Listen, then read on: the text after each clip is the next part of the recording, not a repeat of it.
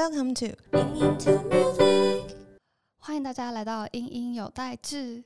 今天将由 K 编自己带来颇具深度又有意义的一集，将带领大家探寻生命所来之处。那不知道听众朋友有没有想过，万物之源究竟来自于何方呢？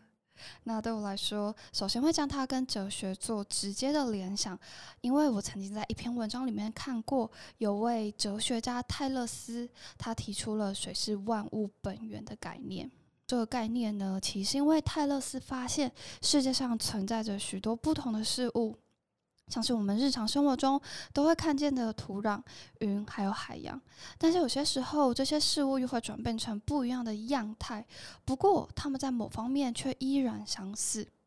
那泰勒斯就觉得，嗯，我应该要好好解释这些现象，因为无论这些事物有多大的差异，它们之中仍然有一种元素是这些东西构成的基础，而这个基础便是构成宇宙万物与变化的本源。那究竟为什么要聊到这个呢？是因为其实我觉得哲学的思维非常非常的有趣。那每个人心中肯定都会有对万物之源的解读。那也欢迎大家听完这一集之后，可以想想看。你心目中的万物本源是什么？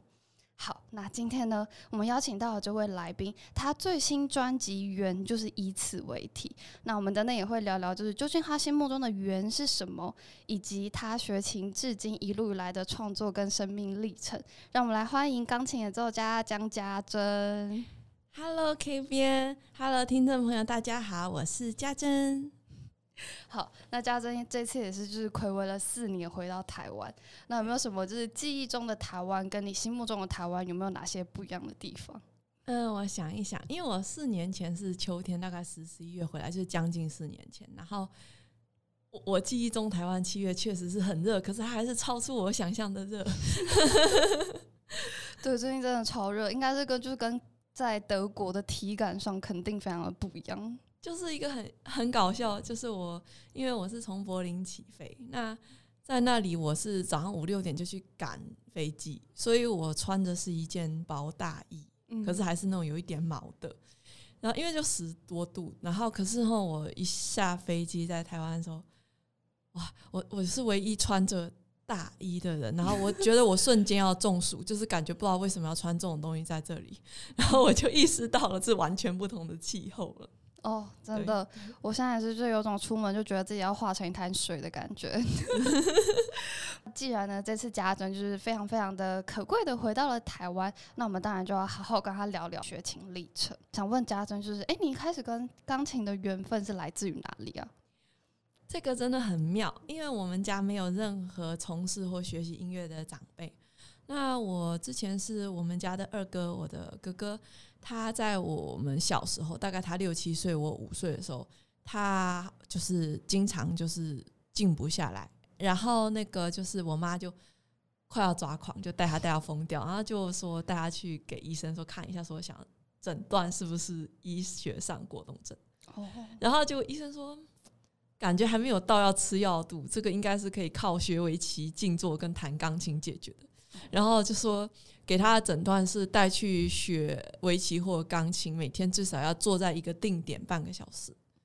然后 OK，然后我妈就因为家里没有人学音乐，就觉得嗯，就是好奇怪的诊断，那我们就试一下。然后就家里附近就找到一家雅马哈三月音乐教室，然后有学电子琴的地方，就带哥哥去。那最早是给哥缴学费报名，其实我只是旁听，因为。医生又没有说我需要，对不对？然后，可是因为我在旁边就一直吵说：“妈，我也要，我也要，为什么只有哥哥有？为什么我不能学？”然后就我都不记得是妈妈说的。然后妈妈就说：“OK，好吧，那就给你报名。”结果我就头两年是学电子琴，然后七岁开始是学钢琴，然后我就一发不可收拾，就一直学下去，就非常喜欢。嗯，那哥哥现在还有在学吗？呃，六年级毕业的时候，然后他生日问妈说：“妈说哥，你要什么生日礼物？”他说。就是不要让我再学钢琴，然后就没有学过。好，不过妈妈应该还是蛮开心，因为至少妹妹学到了现在。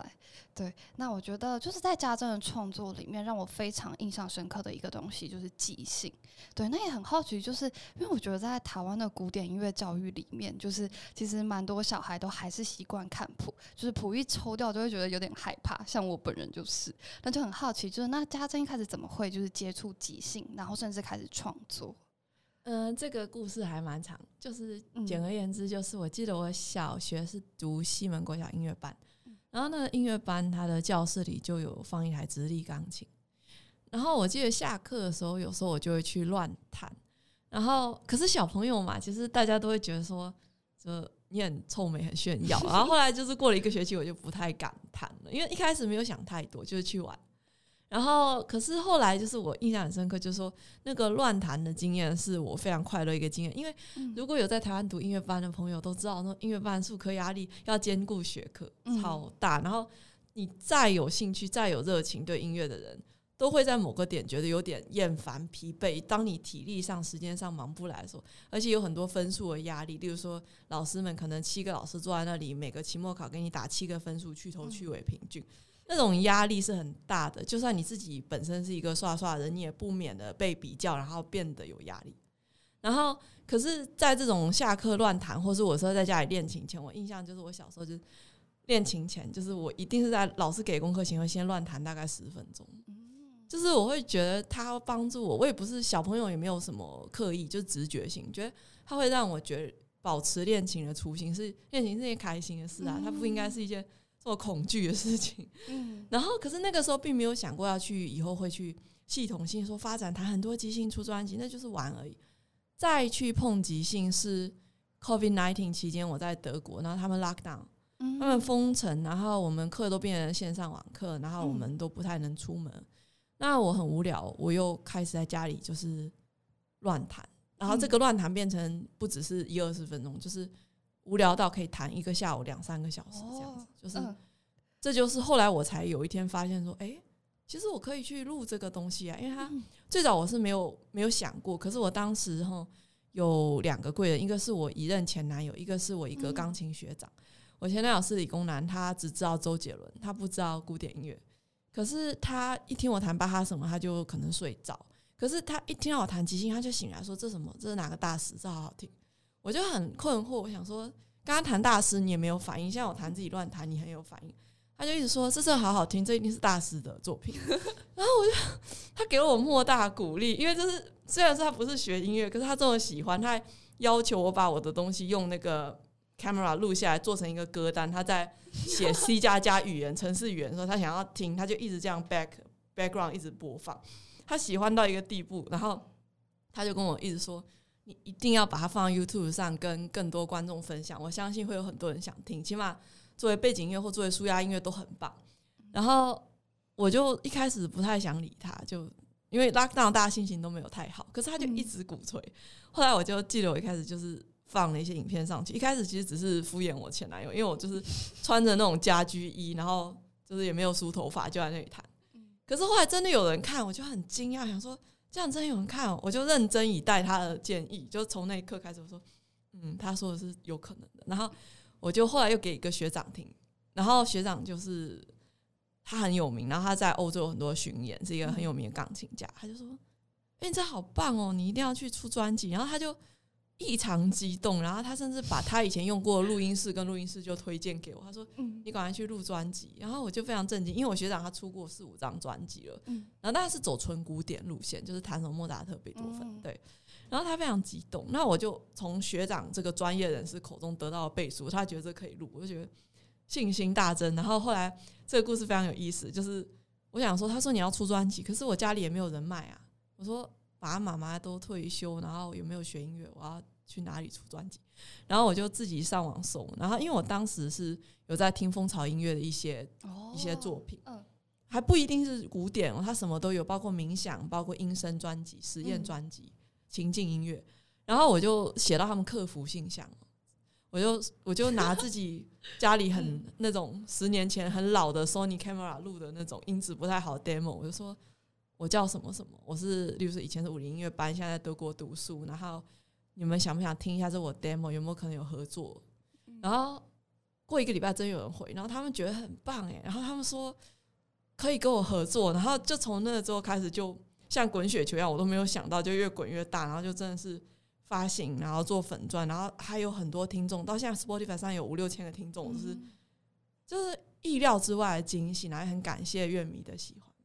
嗯，对，我觉得其实家珍跟蜂巢音乐相遇的过程，我真的觉得还蛮浪漫的。我不知道为什么总会想到某个就是可能浪漫 电影的情节，有种透过写信然后相遇。但我觉得他带出来很美好一件事是，真的，你如果想要做什么，就不要担心，就真的去试试看。我觉得真的会遇到就是跟你情投意合的人。那呃，现在很特别的是，因为我在看家珍的脸书，就是家珍现在也在美国念作曲硕士，但我知道就是很像申请的过程有经历一些不少的。辛苦之处，那可不可以跟听众分享一下？对，就是我现在德国的学学业是钢琴博士，已经告一段落。那我就想完成儿时的梦想，再去进修一个作曲的学位。那我今年八月会开始在旧金山音乐学院读作曲硕士。在申请的过程，大概是从我去年出德国的博士毕业之后，我就开始准备。我觉得遇到各式各样的酸甜苦辣很多啦。例如说，我最早其实有想要在德国申请看看。可是因为我创作的风格，它不是那种非常 atonal，它不是非常无调性，就是我还是很有调，只是可能它有一些新古典，又有一些印象，又有一些我自己，甚至有东方的元素，我就是非常混搭这样子，然后就很自己的风格。所以德国现在是走非常电子音乐、实验音乐、非常无调、非常几率音乐这个方向，我觉得老师不会太跟我的这个风格 match。首先，他们不一定会录取我；再就是他们录取了，教我的也不是我要。然后我就开始查，说哪里有比较像是做这个风格的方向，我就查到美国。那美国有一些老师有。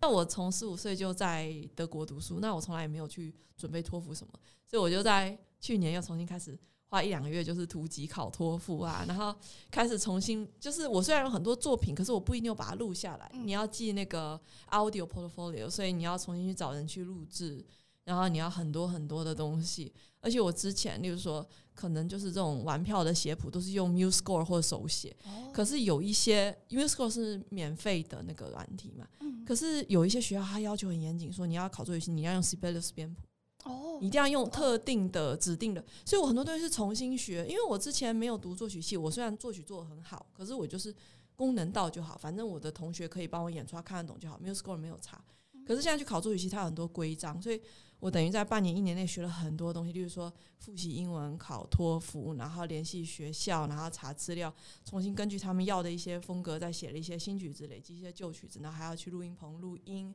然后学怎么用 Sibelius 之类的这些问题，然后一点一点的。再来就是说，最后我觉得去申请的过程很惊险的一个原因，倒不是说申请本身有多难，因为我后来录取了四个学校，也有很多奖学金，所以实力应该也算是被认可。可是因为我爸爸妈妈都退休了，然后他们本来没有这个经济预算，想要支持我再读个学位。我觉得我内心最大压力其实不是外在，是内在。就是我一开始跟他们说我这个梦想再去读一个作曲的时候，我觉得父母是震惊到下巴掉下来。他们就说：“那钱从哪里来？你是你是想要干嘛？你为什么不去工作？你你已经很大。”那我就跟他说：“可是我觉得这件事对我来说很有意义。”我说：“例如说，你如果不去读作曲系，你很多大型编制的作品是不可能演出的。”嗯。你只能做二三重奏。你如果想做一个，哪怕不要说交响乐团，例如说十人的弦乐团，我现在都没有资源找到十个人。可是我如果去音乐学院去作曲系，可能可以找到学生一起拉。所以对于我来说，就是去学校里实践，然后让我的作品被演出是非常重要，哪怕是积攒经验或听觉上的一些经验。然后我就跟我爸爸妈妈讲，然后他们就跟我，我们当时打了一个赌，叫一年之约，就说你只有一次机会，就是。你只能考一次，美国没有第二年，没有第三年。然后你不只要考上，而且你要拿到奖学金，而且要不是说拿什么一点点，什么几千块钱，就是要拿到可能过半以上的奖学金，他们再凑一凑才会支持我去学。然后如果没有考上，或者是没有拿到足够的钱，就算考上也不会让我去读。对，然后我们当时就打了这个赌，然后他们说如果失败了就回家教钢琴。嗯，然后。所以我心理压力最大，其实因为我对自己实力不敢说很有把握，可是也觉得说应该还是有希望考上。因为其实我作品这些东西，我自己学了那么多年古典音乐，我也知道它大概水准在哪里。可是要能够保证一定要拿到很多奖学金，这个东西是我没有办法决定，所以我非常非常紧张。我想说，如果考上，可是没有怎么办？因为最大问题是我的那个不是作品集本身，是我的履历表不够以作曲系的 perspective 来说不够漂亮，因为我的推荐信都是钢琴系的教授写，嗯然后我的比赛得奖经历都在钢琴课，所以就说就作曲人的角度，我虽然有一些演出的经验，可是作曲的奖项或者作曲的一些名牌教授的推荐我都没有。嗯然后，所以我就不知道在这样的情况下，在美国这个很看推荐、很看人脉的地方，我能不能申请到很好的奖学金。然后后来我觉得非常非常幸运，因为我像我新英格兰跟这个嗯旧金山都得到蛮多奖学金的，就是起码以硕士来说。然后当时我很震惊，因为我帮我写推荐的一个是就是我说那个学长，他甚至没有在任何学校兼教职，他就是只是在巡演。嗯那他是一个华人，他也不是欧洲或美国人。嗯然后国外还是有一些种族上的 issue，然后再来就是我退休的钢琴教授，可他他很有名，但他不是作曲有名，他是钢琴有名。然后再来就是呃，第三个推荐是我以前读汉诺威音乐大学的一个四十出头很年轻的钢琴教授。嗯然后所以我就当时我真的不知道说到底他们写的东西会是什么样，我也没有嗯看过他们推荐信写什么东西，所以我内心最怕的甚至不是作曲环节本身，我怕的是我整个履历出去它不够完整。嗯可是后来他们老师跟我面谈的时候说非常喜欢我作品，还是比较以作品本身去做决定，哦所以我觉得我算是蛮开心，也是蛮幸运有遇到认可我的老师。嗯，对，而且家珍真的是成功做到了，就是也拿到了奖学金。对，那也蛮想要就是请家珍给，就是假如原本不是作曲领域相关的人，能不能给他们一些建议？就是假如他们也想要念作曲相关的，可能不管硕士或博士。建议我觉得首先要非常清楚知道自己在做的是什么方向，因为嗯作曲它跟像其他的古典音乐的其他乐器乐类的方向还有点不一样。嗯就是我觉得很多老师他们很早就已经锁定了他们在专攻的方向，就不像说很多钢琴系或什么小提琴系的老师，他们可能呃，他们或许巴洛克也教很好，他们或许呃浪漫派也教很好，他可能哦可是作曲系他虽然也都能教，可是你看那个老师的作品一写出来，很多老师他的作品他的风格就很类似，就不能说都没有变，他肯定在他的这个从年轻到老的过程中，他会有自我的一个成长，他自己跟自己比会变化，可他总体的一个基调，例如说他做电子音乐，他可能就做电子音乐。然后他如果是做有点，例如说美国有些老师有点爵士风，哦，他可能就就是那种感觉，或者是有些老师他像我现在，其实我要跟的那个老师，我也就是只是在网上听了他的作品我就报，我也没有说真的亲自跟他说过很多次话，所以也是蛮大胆的。然后她是一个八十四岁的女老师，很老了。然后她自己是有做无调性，也有做调性，哦，她的东西就比较丰富。我当时因为在美国不认识任何人，也没有人脉，然后我就想，那我要不然就报一个都有做的老师，这样子的话，就未来的路比较宽广。要不然你说你如果没有人介绍，很清楚这个老师的风格，然后他就是只做一种特定的风格，那万一你跟他不 match，可能会上得不太快乐。嗯，对，哦，了解。所以就是大家先必须要先知道自己创作的风格是什么，那再去找就是适合的老师。对对，好，那呃，我们刚刚聊完就是家珍的学习历程啊，还有包括现在呃，就是准备要去念硕士之后呢，接下来我们就要聊聊就是即兴。对，因为我觉得即兴创作其实还蛮玄妙的嘛，就是 可能对于一般的呃听众来讲不是那么的熟悉。对，那身为一个对即兴创作也不是那么熟悉的我，其实有几个问题想请教一下家珍。对，那首先第一个问题是，我很想要知道，就是即兴创作会不会也有所谓的 SOP？就譬如说，我可能要先看画找灵感，或是听什么样类型的音乐找灵感等等。哦，这个即兴创作它可以这么说，它不需要 SOP，可是它可以有 SOP。哦，呃嗯，举例来说吧，呃，我自己即兴创作它是一个大类，可是我在做即兴的时候，其实有时候有不同的风格。例如说，有些时候我是大脑完全放空，想都不想，坐在那里我就弹一个小时。它这种就是有点像是意识流，它就像 mind flow、heart flow，它不。它我甚至很多曲子，我发专辑，它不是先有名字，它是先有音乐，我回去听母带，再 review，再播放。我意象中脑袋里出的第一个概念，然后我再给它编排一下就有名字。嗯那这是第一种方式，我常用的。那这这就是真的没有 SOP，这就是 freestyle。可是也可以有 SOP，例如说我在德国有开过那种。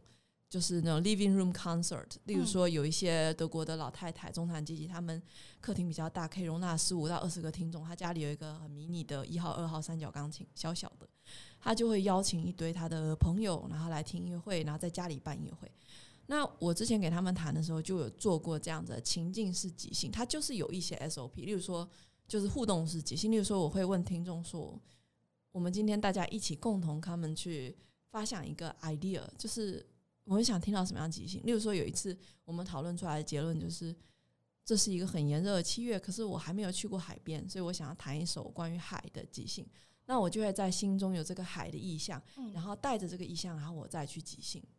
对，那这这样子的话，也不能说算很严谨的 SOP，可是它就是有一点点 SOP。最少我是先有了意向，才有演奏。这个具具体的差别其实很明显，是先演奏，然后让意向自行浮出。还是先有意向再去对照演奏，它是不一样。可是有时候，就算你先有了意向，你弹着弹着，它可能又会发芽，长出更丰富的东西，这样子。对。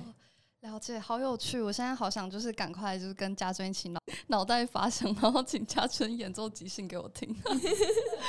好，那接下来的下一个问题，就是因为我知道，就是像刚刚家珍有讲到，就是即兴可能即兴急着急着，你可能就会呃在中间就会有发扬光大出不一样的想法。所以，那假如我们是在录音室录专辑的话，那会不会有就是每次即兴出来都不太一样，然后可能会想要重录的状况呢？每次即兴都不一样，然后我刚刚弹完也不可能再弹一遍一模一样。可是我好像录到现在，反而不知道为什么都没有想重录的状况，我自己也很吃惊，因为我给大家听的即兴真的都是没有剪辑，就是一遍过的。哇，呃，其实大部分都堪用。例如说我去录音，然后假设我录了一个周末，录了六个小时好了，有时候我就录出了三到四张专辑量，然后可能就录了四十多首或怎么样。例如说我二零二一的线上三部曲。就是他就是三张专辑四十多首的量，他就是在一个周六周日总共五个小时录完。然后我里面假设我忘记录了多首，可是多少首，可是我就只有两首觉得我不想用，就是它我的使用率非常高。就是我我觉得我应该算是直觉型那种人，我不是我不是那种非常人家说就是说贝多芬他是乐圣，他会一个小节改三十九次，可是我不是这种人。我不论是在即兴还是在古典创作，我就算是很认真的写谱，我一般一个小节最多就改个三四次，就是我不会有，就是我一般写之前，我虽然不会明确知道我要写什么，可是我已经有个直觉，我不会需要边找边写。对，所以我对于我来说，呃，我一般觉得不能用，可能是很明显，例如说我那弹着弹着，我不小心晃神弹了一个很大的错音，太明显，我就不能用，我就停下。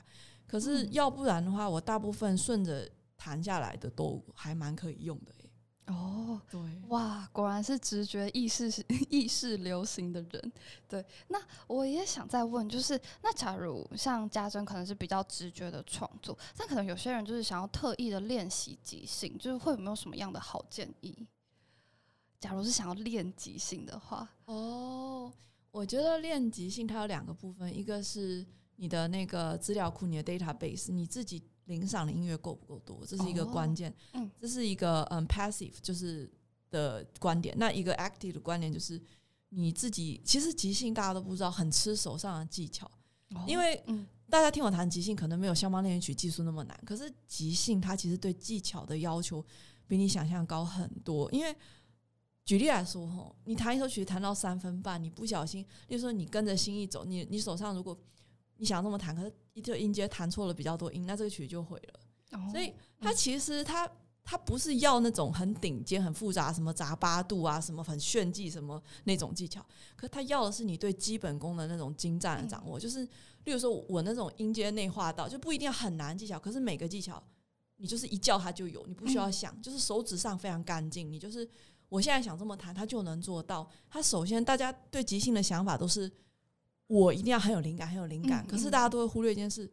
其实有灵感的人很多，为什么不是很多人都能弹出来？因为你手上的那个灵活度反应不够快，甚至很多人他的技巧很好，可他是死的。例如说，他会重复练一首曲子非常非常多遍，所以他这一首练习曲一下去，他弹很完美。可是你让他换一首，他视谱就很慢。所以即兴要好有几个前提：你视谱要好，然后你 background music 你听的不同类型的音乐够多，然后而且情境式的音乐听的够多。因为如果说是，比如说非标题音乐，然后就是它很复杂，例如说副歌那种东西，它虽然很烧脑，可是它可能比较不像我弹的这种，就是画面感很强的音乐，所以。需要一定程度，首先生活要有历练，你可能电影看的够多，你自己生活故事也很精彩，你有想表达的东西。再来就是你手上的基本功，各种类型的跑动啊、音色变化。我觉得对于即兴来说，它非常吃音色变化这个技巧。就是说，你不一定要像有弹李斯特那种很大音量，或者俄罗斯很大力气，那个不一定即兴要求，因为你录即兴嘛，你可以按自己舒服的弹。可是他需要是另一种技巧跟思维，就是说。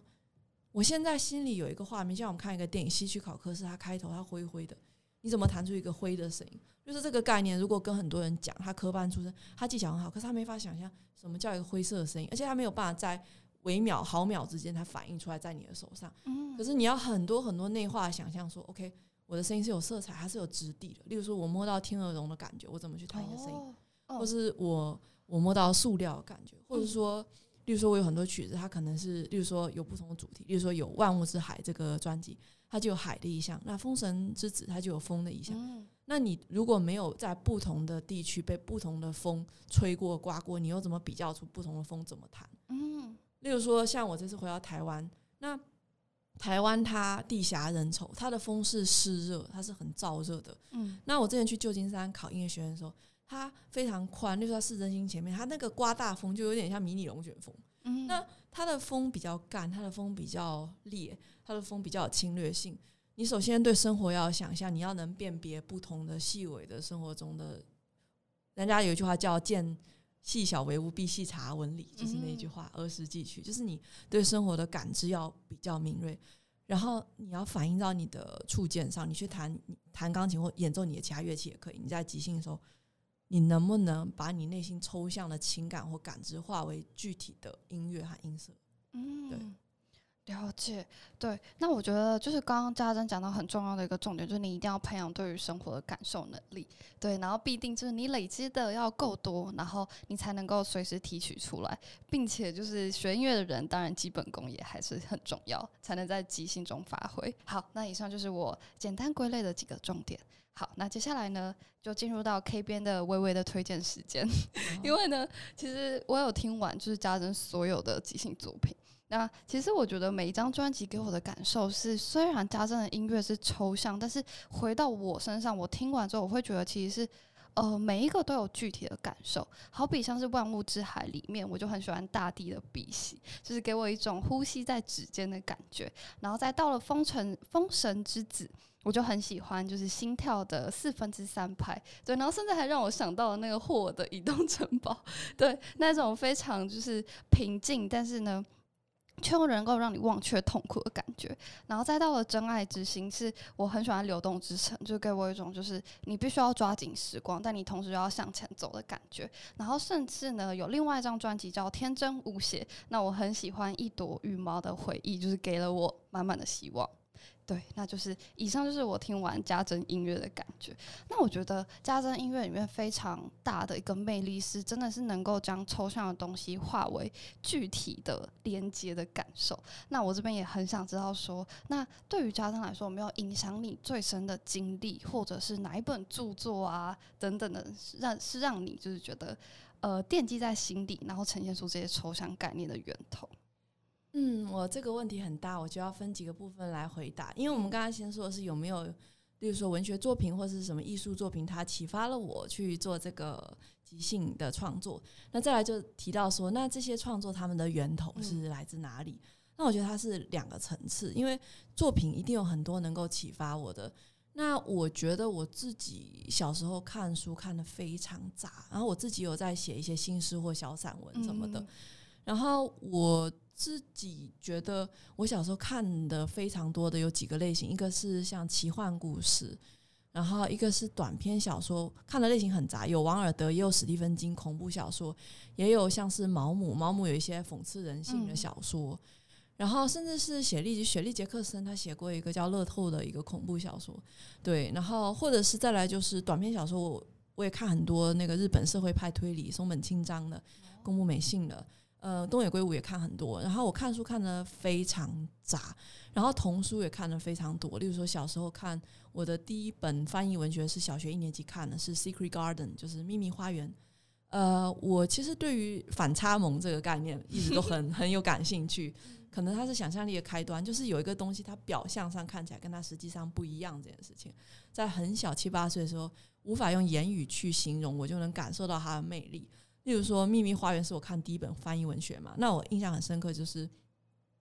一开始你会看到那个故事，就是他们小朋友都在印度。那大家如果不知道这个故事，我就很简短来帮我讲一下。就是它主要就是主人公这个小女孩玛丽她成长的故事，因为她爸爸妈妈在派驻到印度印度的时候就得病传染病过世了，她就被带回她英国远房亲戚一个不知道叔叔还是舅舅家住。他在那里就是住的很无聊，他就探索，发现就是花园中间大门深锁，很多地方进不去。他有一天找到一个办法，就是溜进去，然后发现花园是荒芜，不知道为什么被锁起来。他就找到一个跟他年龄相仿的园丁的孩子，园丁的儿子，当时都是世袭嘛，园丁的儿子也是园丁，他们就开始重新耕耘那个花园，让他再一次生机盎然。那生机盎然这个过程，他也在那个。这个大宅里面，因为他的叔叔还是舅舅，我忘了，就是很久都不回家。然后他就发现他儿子病恹恹躺在房子，就是他在东区，然后在东栋，然后那个主人的舅舅或叔叔的儿子在西栋，他就发现那里躺了一个病恹恹的小男孩，他就把他挖起来，然后说：“你不能再这样天天躺着，你要健康起来，跟我一起来花园耕种之类的。”听起来好像有点搞笑，可是其实是一个蛮感人的童童话故事，因为他，呃，他给了我一个意象，就是说。万物都没有永恒不变，就是就算荒芜的东西，只要你耕耘，也可以再次开花。而且就是这个探索欲吧，对于一个小女孩第一次读翻译文学，我记得当时还是看注音符号，就是有国文字，然后旁边的注音符号，我就很触动，就是说，因为我好像跟着她，就是身临其境，一起就是爬过那些荆棘，然后那些花梗，然后翻开那个什么什么莲啊、风信子什么，然后看到那个荒芜的花园。感觉他描述他种每一个花，然后不同的开花的花期，然后怎么怎么做到后来，他那个小男孩，小男孩原来躺在床上，坐在轮椅上，后来他可以慢慢自己走，然后到他的爸爸回来之后，发现这故事很感人。原来那个花园被封城，是因为小男孩的妈妈，也就是那个叔叔还是舅舅的太太，是在花园坐在树上掉下来死掉。然后那个小男孩是遗父子，所以他看到他儿子就想他太太，他就不想见儿子，他不想见花园。他就抑郁了，他就走了。那后来花园重新因为这个玛丽小女孩复苏了，然后他儿子也能走。他旅行，他爸爸旅行回来看到这一切，他就很感动。然后故事就结束在这里，那是一个开放式的结局。那我对于像举例来说，这个故事非常有触动，就是有时候很简单一个故事，所以我的很多创作背后甚至是有童话性的，因为我觉得我们的生活，呃，有很多很多。十之八九不如意的事情，所以我们更需要在艺术里给彼此希望和童话感。对于我来说，它是我自己的一种疗愈，也是给大家一种疗愈。然后第二个有一个想推荐的，我对我印象很深的，也是一个童书，叫《汤姆的五月花园》。哦，它是我小时候看的第二本童书。它是它对时间这个概念，它贯穿了我过去二十年的探索。我很小就问时间是什么。因为我在那本童书里看到一个概念，他说他打开了他的某个关爱阿姨的房东老太太的老爷中的锁，上面写着“时间不在”，画着一个天使，然后一只脚在海，一只脚在陆地或什么样。他就讲说，他那个整个故事是建构在说中敲十三响，他发现楼下的呃后院 backyard 的垃圾箱的那个区域竟然变成一个花园。嗯，那所以就是我对于这个我们的三维世界外面有没有其他世界？我们的时间是线性的吗？那我的生活肉眼可见的东西是全部吗？这个主题从这本书开始就一直感好奇，从小时候到现在。对，我觉得就是很真的是很丰沛的著作阅读，然后加上自己的体悟，然后呃算是串联成就是所有家珍的一个创作，可以这样说吗？是的，对。好，那最后我想要问一个关于创作上的问题，就是我很想知道，就是那家珍希望创作能够带给听众什么，然后创作对自己的意义又是什么？这个问题可以跟你刚刚问到的那个问题，我还没有回答完，连在一起，就是源头到底对我来说是什么？嗯那创作对我来说是什么？想给听众带来什么？它指向一个东西，就是我很久一段时间都在感受，就是我们生活，呃，我们为什么活在这个地球上面？就是我们做很多事情，有时候它短暂的可以带来快乐或掌声，可是它不一定会变成长久的一种快乐。很多时候我们是为了别人的期待而活，就包括呃，我们，例如说我们穿什么，我们吃什么，我们我们怎么样去行走，怎么样去说话，甚至我们怎么样去演奏。例如说，作为古典音乐家或是创作者，很多时候我们认为我们是自己在做决定，可是它背后有呃社会性的约定俗成的一些制约反应，嗯有教育上的一些期待，或是我们师长对我们的一些希望我们长成什么样子的一种隐性期待在里面。我觉得很多很多的期待跟规则会让我们忘记孩提时代那种很简单的当下快乐，或是一种直觉性。然后这个直觉性，也就是我回溯到这个源头的意义。创作对于我来说，是一再回归本源和初心的一个过程。因为我经常会觉得说，我跟人家交流的时候，我会看每一个人他他想不想跟我交心这么深。有些人你可能只能讲两分话，有些人只能讲五分话，有些人讲八分话。有一些好朋友至至至交，那你可以讲到九分九。那我们生命可能会遇到几万多少人，可是可以讲到九分九的人，可能就那一两个。而且那个人说不定他未来就跟你不在一个国家，你们会分道扬镳。所以对于我来说，我自己又是一个蛮感性也蛮活泼的人，我很需要有一个二十四小时，我不需要假外人求，我自己可以不间断的自供的能源，它是可以带给我一种跟自己的对话感，跟自己的亲密感，而且我可以不停的回到一种不用提防，也不用去思考。因为成年之后，像我本来是一个蛮天真、很喜欢讲真话的，可是你会发现出社会，不是很多人想听你讲真话。那他们有时候期待是场面话，是虚伪的话，他是他只想听他想听的，所以你只要讲他想听就好。所以创作是一个安全的地方，让我一直回到那个本真，我可以讲所有我真正想说的东西，而他不会受到谴责或是危险。嗯对，嗯，懂。因为我觉得活在这个时代，其实大家也蛮常讨讨论到一个东西，就是焦虑。然后大家其实常常讲到焦虑，就会讲到说，你必须要能够做自己，但其实这真的非常困难。就像刚刚嘉兰讲到的，就是其实面对很多场合，你要讲不同的话，然后甚至在人际关系的交流上面也是。对，那我觉得的确就找到自己能够觉得很安心的地方很重要。那我觉得这就是创作。对，对，好，希望我总结的还 OK。总结得很好。然后刚刚补充一点点，不好意思，不会，就是刚刚回应的是关于创作之于我自己的意义，嗯它其实像是一种疗愈，然后也是一种快乐的过程，活在当下分享。那跟听众分享关于我创作是什么样的一个想要传达什么样的东西，我觉得它没有那么具体，说是具体是哪几个一二三四五这样的东西，可是它更多是我一直想象过。你看，人类现在一直在演化，然后进步，我们就开始做 AI 头盔，我们开始做 VR，我们一直想要，可能这个社会太高速的运转，太焦虑，我们一直想要用科技的方法把人带到另一个时空，可以让我们暂时忘忘却日常生活的杂乱琐碎和压力源。可是那些东西它需要很多很多的科技预算，然后条件去满足。可是创作的话，我谈的这些东西，它其实是用最简单的方式达到同样的效果。就是我很希望我的创作是直接把大家带到一个脑洞大开的异次元，就是真的就是你听听半分钟之后，你就忘记你刚刚在烦恼什么东西，然后你就跟着音乐哼唱啊，或者发呆也可以啊，或者就睡着也没关系啊。如果本来有失眠问题，现在睡很开心，然后还做梦到梦到什么东西，那更好。就是我很希望在这里打造一个安全的一个异次元空间，它是超离这个时空的。然后音乐一下，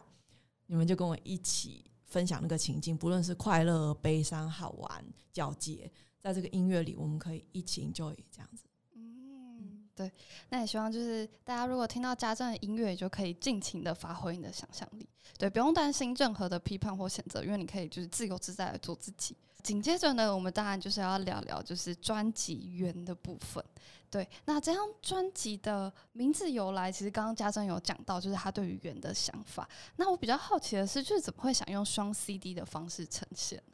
想用双 CD 的方式呈现，它最早我是因为我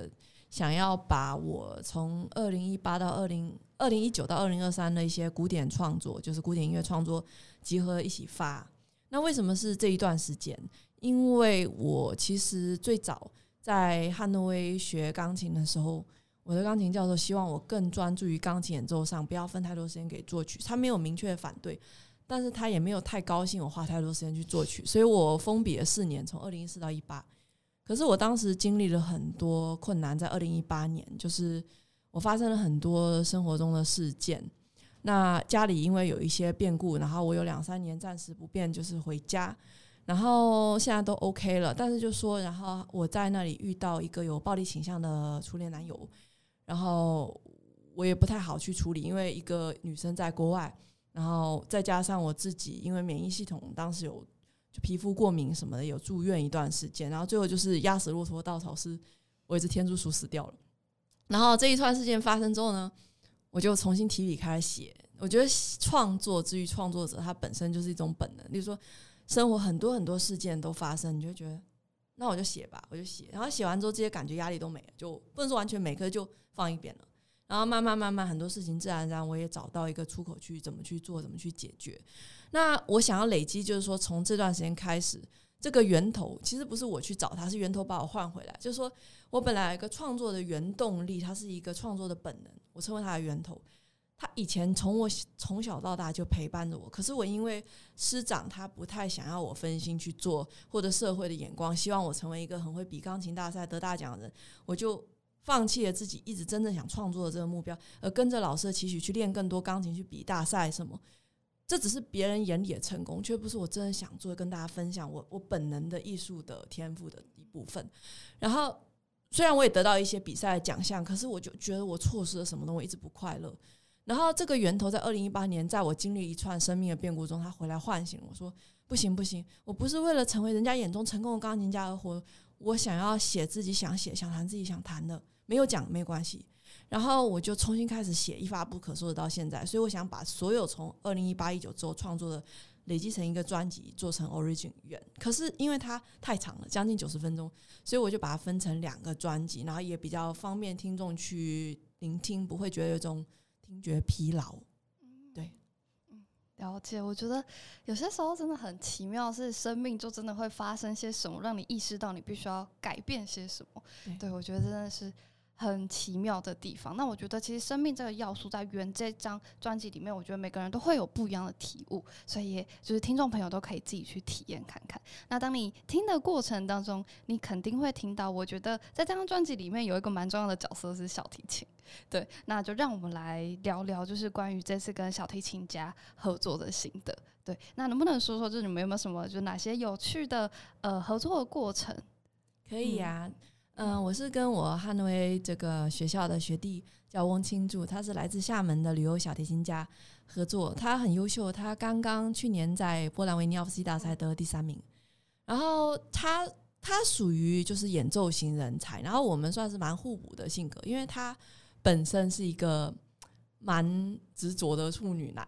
然后呃，就是他是比较讲究细节的那种人，然后。他其实不太喜欢太天马行空的东西，反而他喜欢万物都有所本。所以我们的碰撞是属于不打不相识，不是属于哇我好爱你，你好爱我，是属于我们遇到彼此在一场考试上，我们都觉得彼此的音乐素养非常好，可是又方向很不一样，所以我们就来了一个自信对谈。就是在某场考试之后，我们就在我家，然后就是我演奏我的作品给他听，他拉他在学的曲子给我听，然后我就觉得他是一个技术派，就不是说很炫技，可他就是。手上练的非常扎实，然后拉音色非常棒，基本功非常棒那种人。可是跟他讲话就是有点像萧敬腾那种神话歌，感觉 A 就是 A，B 就是 B。如果这个东西是黑色，他就不会想象成蓝色，他就这就黑色啊，怎么可能是别的东西？可是我就是一个很有想象力的人，这如果是黑色，这是一个开头，它可以变别的。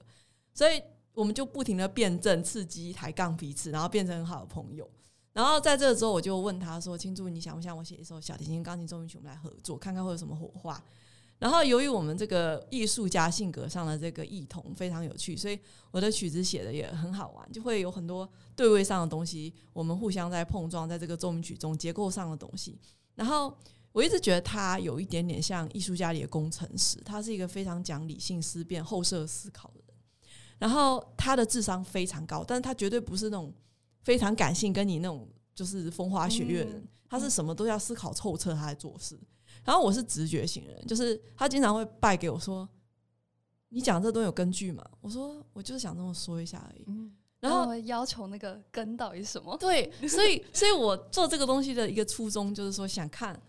我是以他为发想，就有很多导演他可能会根据一个女主角去编剧。嗯。我就说，我想写给这个人，我知道他技术很好，他会拉什么东西，然后我想写一个曲子，是他跟我都会 enjoy 的曲子。那这个就是一个很大的挑战，我就要挑战我自己，能不能写一个我们这位超级艺术家中的理工男跟我自己一个感性派都会很 enjoy 可以一起合作的曲子。然后，所以我就以这个为一个动机开始写这个作品，然后跟他合作也是笑声连连，因为我们就是边笑边互呛这样子，然后非常开心的合作完所有东西。嗯，对，有。不过曲子里面真的默契很好。对，好，那呃，除了那首以外，就是你们还有合作一首是《凤凰海之中》，对，对吧？对。然后那首曲子是致敬法国作曲家德德布西的作品。对。那这边也延伸到，就是我也蛮好奇，就是家珍心里是怎么看待德布西的？因为其实我觉得你们在作品里某种抽象的成分是有一点点像的，就是你们都可以让人联想到就是画面感十足的音乐。对，我觉得他德布西的音乐，他给我的启发是说，虽然我跟他风格不是说完全很像，但是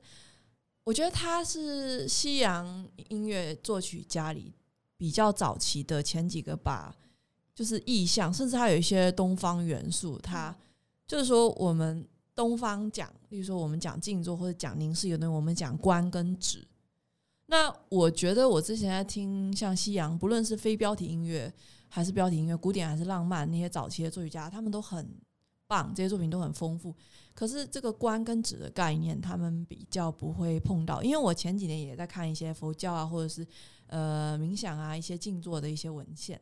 然后我就意识到说，我们的有很多东西，就是西西洋他们的艺术更像是说他们会讲究很多冲击力，例如说二元对立，最典型就是贝多芬作品，例如说他的热情钢琴奏鸣曲。极强跟极弱的对比，升华跟堕落的对比，或者是葛丽欣，或者是浮士德，要有一个女性去救赎一个男性，一个恶魔跟内心的纯洁的一个世界，或尼采，我们要超越彼岸，我们成为超人。他们的哲学观、艺术观、历史观是奠基在我们要超越，我们要革新，我们要 revolution。可是东方有很多的，不论是东洋、日本、台湾、呃中国大陆，很多这个印度这个文化里。它讲究的其实是我不评判，我去静观一个东西，然后我我融入，我成为这个东西一部分。我是我无我之后，我放下我自己，成为它一部分，我才能感觉到它的本质。所以这个里面并不存在一个观测者，就是 observer，也不存在一个被观测者 object。所以在这个过程中得到天人合一的境界，所以自然没有太多对立，哪怕音乐有所谓的波动，大声、小声、急促。缓慢，可是它是处于一个同一个源头，它也呼应了我这个专辑的名字 “Origin 源”，就是所有看起来表面上冲突对立的东西，它可能都是来自于同一个源头。只要我们够仔细的融入感受，这样子。所以讲到这里，就是说我就是想分享德布西，他虽然并不是一个东洋作曲家，可是我在他很多作品中感受到这种短暂的观的感受。就例如说，我们小时候很多音乐班的学钢琴的小朋友都会学过一首《雨中庭院》。其实这个《雨中庭院》它并没有 man's planning 告诉我们说是一个什么样的庭院或怎么样。它虽然有对比性、有急促、有缓慢的地方，它有升华大调的部分。可是，如果任何听过这个作品的人都会感觉跟贝多芬的那种，或者是跟那种，就是例如说李斯特的一种那种感觉，或弹簧这种作品那种盛大的、急促的对比，它很不一样。它更像是说一个自发的自然性的描述，就是说大自然它使天上云朵变成降雨，那雨本来有时候会变大，有时候变小，这两个并不是冲突的概念。它虽然有大小之差，可是它没有冲突性。所以这个变化中兼容的概念是我一直很喜欢的这种兼容并蓄的感觉，所以我想向德布西致敬，是因为他的很多作品让我感觉到他连接了我的出生。我出生于台湾，那我们这里也是佛道文化跟各种东洋哲学很兴盛的一片故乡。那我去学的是纯西洋的古典音乐，我希望可以去向我这个西洋作曲家致敬，他使我回溯到回想起我的根源。嗯，对，了解。那我觉得，就像刚刚嘉珍讲到，就是很多东西其实应该说是回归到感受的本身吧。然后对，然后以及你就会想到与你自身的连接，然后并且这是一个在一个包容的空间，就是你可以，呃，我觉得回归到前面讲，就是你可以安安心心的去想你究竟有什么样的感觉，然后以及回应到你自己本身你想要什么样的蜕变。对，这是我自己觉得的。好，那紧接着我想要问一首。作品，它是叫做 B 调的三乐章钢琴奏鸣曲。然后呢，其实我自己很好奇，就是白红黑究竟是什么意思？白红黑对于我来说，它代表的白，它其实有英文标题，白是 innocent，嗯，然后呃红是 passion，然后黑的话，它带来的其实是像是 approach 或 darkness，它。它代表我们生活每个人必经的三个阶段，虽然可能每个人面临的年龄段不一定是一致的。白，我们出生的时候都是白纸。那当然，有些哲学家他们讲先天，就是出生的时候人本身有性格是善是恶。这个我也不会说它一定是对或不对，但是我自己的感受是，人在出生的时候，不论你是不是有这种先天的倾向，但是不论它存不存在，你的可塑性还是非常高。嗯，对，因为我不敢说一竿子打翻，说那些哲学都是错的，就是人就是出生就完全没有倾向性。可是即使有，我们还没有受到社会的染缸的洗脑，我们相对来说，我们变化可能还是无限的。然后，所以我们是很天真的。然后，这个天真它代表的其实也是一种危险。大家讲天真都是一个正面的，可另一方面就是，其实我们很难辨别什么是我们真正需要，我们真正想要。所以大家会听到说这个作品。他一开始非常吊诡，因为我第一乐章他用的甚至是有点像 Clara Schumann 那种时期，就是很古典、很很早期浪漫派的那个和声，超级经典，就是不太符合我们二十一世纪大家现在想的作曲方向，就是会比较不和谐，或者比较多，就是那种我甚至是就是刻意去向传统致敬。我希望回归到一个状态，就是我们都很天真，然后社会说什么我们就做什么，我们没有想太多，然后可是很美好，这些旋律都很美妙，就是。他没有太多复杂的思绪，可是他很感动，他很美，这是第一乐章的感觉，就是他很纯白。然后第二乐章的时候，他其实是有激情，他有 passion。一开始有一点像是南欧西班牙式的那种，像是咏叹或什么。他的节奏虽然都是一一个小节一个小节，叭叭叭叭叭叭叭叭，可他带着某一种某种拖沓，又带某一种慵懒，又带着某一种询问。嗯，就是我觉得某种程度上就是。我们都是先对生活中某种既定的东西感觉到疲惫之后，我们才长出了某一种激情。就是因为我们觉得，难道生活就只是这样吗？就只是这样吗？我们生活就是日复一日，OK，上学、下课，然后找一个伴侣，然后工作赚钱，让小孩过世嘛，然后奉养父母，OK，这都是很重要的事。我没有要贬低他们的重要性，但是这就是生活全部意义吗？然后，所以就像那个节奏，它带着一种规律性，然后中段它就有一种。就像我刚刚说，看到《秘密花园》打开那个那个小说一样，它就有一种另一个世界的感觉，就好像屏风后面有什么。例如说，我看到一个很美丽的屏风，那屏风后面是什么东西？我想看它，所以我觉得是我内心那个探寻的根源。红讲的是热情、激情、passion，它讲的是我们希望看到事物背后的东西。那黑的部分，我觉得它是，就是我们在探索的时候，我们都会跌倒，因为这个世界上有。那么多人，几十亿人，然后我们每个人都有我们内心想要探索的东西，可是不一定我们的条件、我们的经济、我们的家人、我们的健康能力、我们的天赋才能可以支持我们探索到我们要的目的地。所以很多时候，我们其实是越探索越无助、越混乱、越黑暗，并不是每个人都在探索过程中能够变快乐。然后世界又在高速的旋转，那。我在这个过程中，我似乎变成一个机器上齿轮，我能够避免自己不忘初心，不被碾压嘛？那我最后在这个专辑里，针对这首黑的文案，我有写到：如果说你实在没有办法抵挡它，你跑不过，那你就停下来，你就面对黑暗，好，你就看一看它是什么东西，没有关系。我们就就像我刚刚讲的，我们的观，我们的概念，这也是我一直一个核心的概念。我觉得东洋的哲学，它有这个观的概念，还有这个融入无我的概念，它很棒。因为我们很多时候，我自己的人生经验是，你越是想抵挡黑暗，它越大，它就像一个黑洞一样。可是如果你停下来，你接纳它，你会发现，其实它好像没有那么可怕。嗯，对对，也让我想到，就是我曾经看过一个采访，然后那个演员就在里面说，就是当你觉得很痛苦的时候，你就尽情让自己痛苦一次，才可以，呃，不能说彻底好起来，但是才可以有就是再看见光明的能力。对我觉得听完黑，这也是我的感觉。那再来呢，就是我们讲完专辑，想问问未来，就是那创作能量相当丰沛的家珍，未来有没有什么想要尝试的创作，或者是想要在可能在美国念念作曲，想要完成的事情？有，然后我我属于半开放式的，有一半我也想看看未来老师有没有什么建议，我们可以一起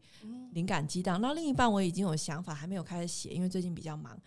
我会分两个部分，一个是传统，我想要再找机会写一些大编制的作品，因为之前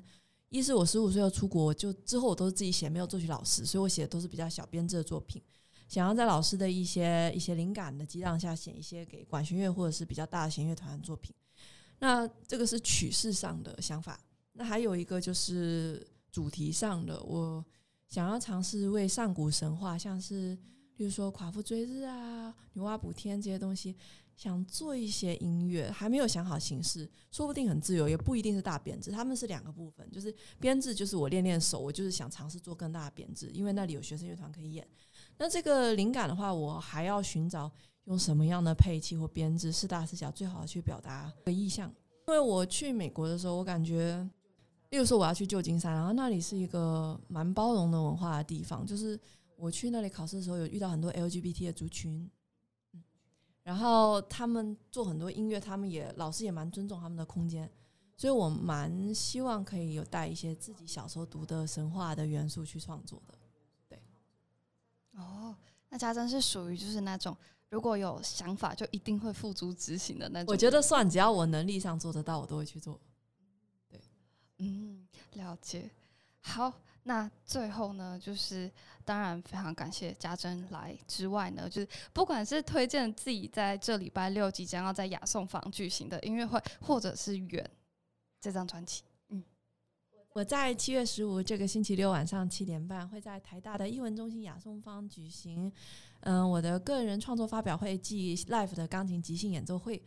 那这个音乐会的标题叫做《琴键与彼人梦》。它反映了我这二十多年来在琴键上的耕耘和探索，还有我用笔写出的所有美妙音符。希望用这个音乐会跟大家现场互动，然后分享我的越思越想。这个音乐会如果大家有兴趣来听的话，现在在两厅院售票系统 OpenTix 上面还有在贩售票，然后只要搜寻在 OpenTix 搜寻江家镇。我的江是水工江，家是人土土，真是草木情潮的情。就七月十五号晚上七点半，应该就会有演出资讯，很期待。如果有机会，嗯，能够见到你们。嗯，然后 Origin 的专辑是，嗯，想要跟大家推荐一下，是我今年初一月与蜂巢音乐合作发行的双 CD 专辑，里面收录了我不是即兴，而是纯古典的创作的。嗯，这四五年来所有一个 collection 一个累积，里面有我自己的钢琴独奏作品，然后有跟小提琴和钢琴的合作作品，然后也是我自己亲自创作、亲自演奏钢琴部分的。里面就如前面提到的，探索了生命的源头、创作的源头和我自己对生命的一些思考和想象。希望大家会喜欢。好，那有听到的大家就是也欢迎可以多多支持家珍的，不管是音乐会或者是专辑也好，对。好，那我们今天这集就到这边。好，谢谢家珍今天来，拜拜，拜拜。